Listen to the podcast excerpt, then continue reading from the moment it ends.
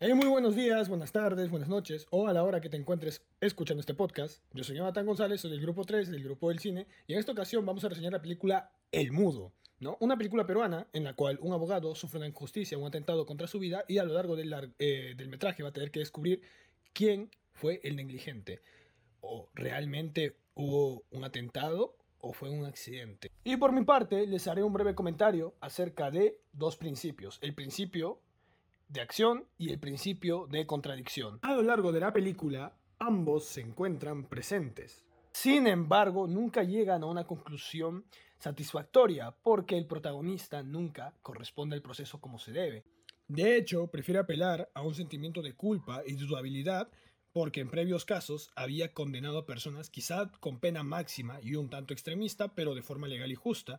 Sin embargo, esto lo lleva a recaer en una especie de paranoia, pues piensa que está lleno de enemigos por lo quiere y no escucha razones, ni las de su mujer, ni las de su hija, ni mucho menos de los policías, quienes le ponen todas las evidencias en bandeja, para que él entienda de que no hubo atentado como tal y fue un daño colateral de una balacera que estaba ocurriendo por la carretera.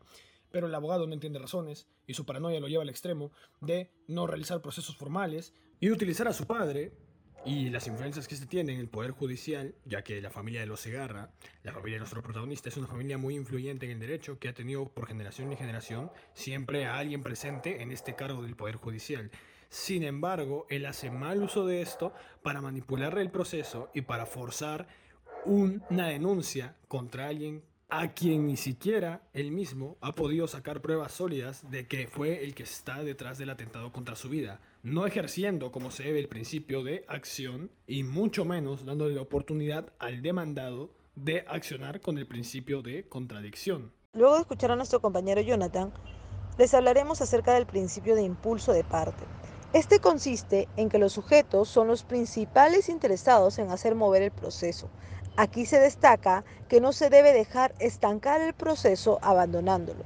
Si bien dentro de la película no visualizamos explícitamente una escena así, podemos ver el inicio de un proceso. En este caso, en el tiempo 3046, se aprecia al juez Con- Constantino ir a iniciar un proceso mediante una denuncia en comisaría. En este extracto de la película, el señor Constantino le solicita a su mujer le acompañe y así juntos hacer el inicio del proceso. Respecto al principio de conducta procesal, nos referimos a una buena conducta dentro del proceso, es decir, se debe visualizar actuaciones de buena fe donde no se incurra en mentiras u otras cosas que puedan afectar el buen desarrollo de esta. Dentro de la película no se puede apreciar directamente mucho la parte procesal, sin embargo, se menciona que el juez tiene muchos enemigos debido a su actuar y haber condenado a muchos de ellos. Asimismo, al inicio de la película, en el tiempo 2.14, se puede apreciar al juez terminando una audiencia donde se ve que la madre del joven acusado trata de solicitar una ayuda de su parte a cambio de algo y él se rehúsa, lo cual nos lleva a concluir que es un hombre de principios, es decir, que se ha, se ha controlado muy bien eh, que se dé una buena conducta procesal.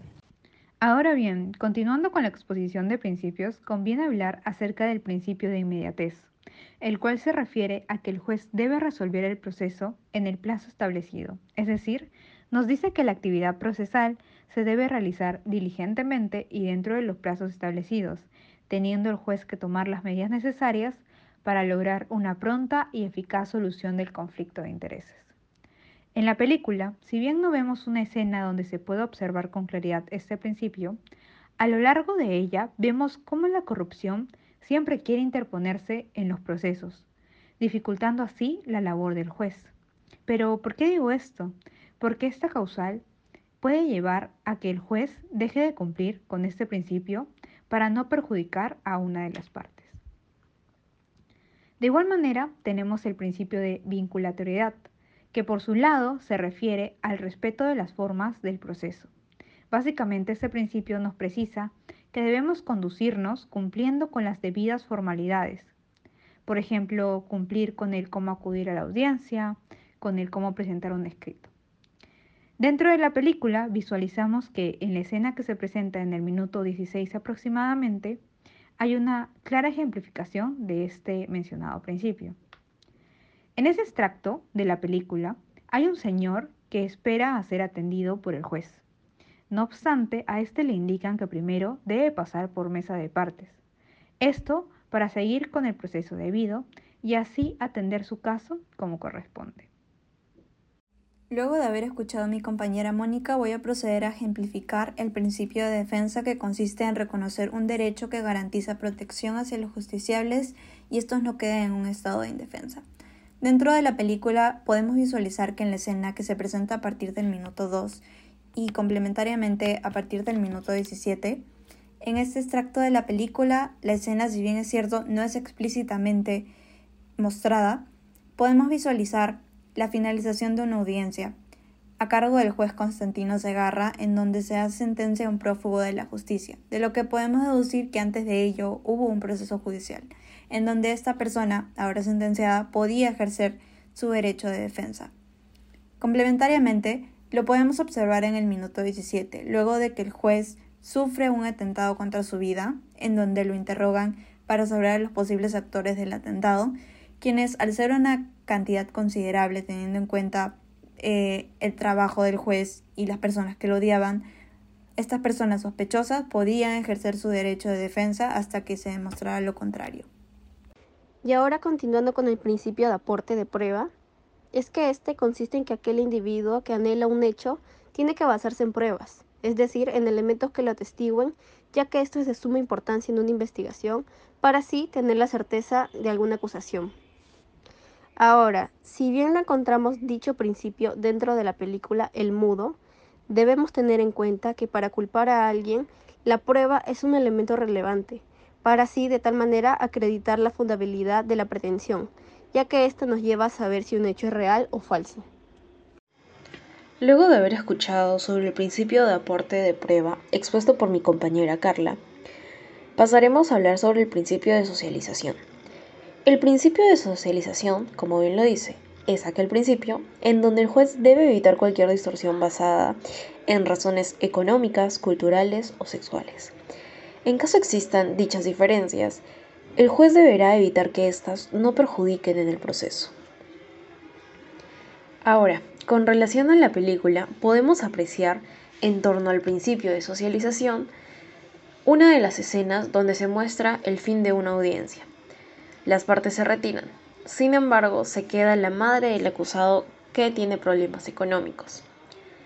La madre se queda con el juez de turno tratando de sobornarlo, dándole un adorno tallado a mano y mencionando, si usted me apoya, doctor, yo le apoyaré. El doctor, fiel a su vocación, rechazó dicho soborno sin que se dejara influir por la situación económica del acusado. Aquí podemos apreciar cómo se desarrolla el principio de socialización a través del juez. Ahora pasaremos con mi compañero Angelo que nos expondrá acerca del principio de actuación de oficio. Eh, bueno, después de haber escuchado a nuestra compañera Lía, voy a hablar sobre el principio de impulso o actuación de oficio. Bueno, en ese principio eh, trata que las autoridades deben dirigir e impulsar de oficio el procedimiento y ordenar la realización o práctica de los actos que resulten convenientes para el esclarecimiento y resolución de las cuestiones necesarias.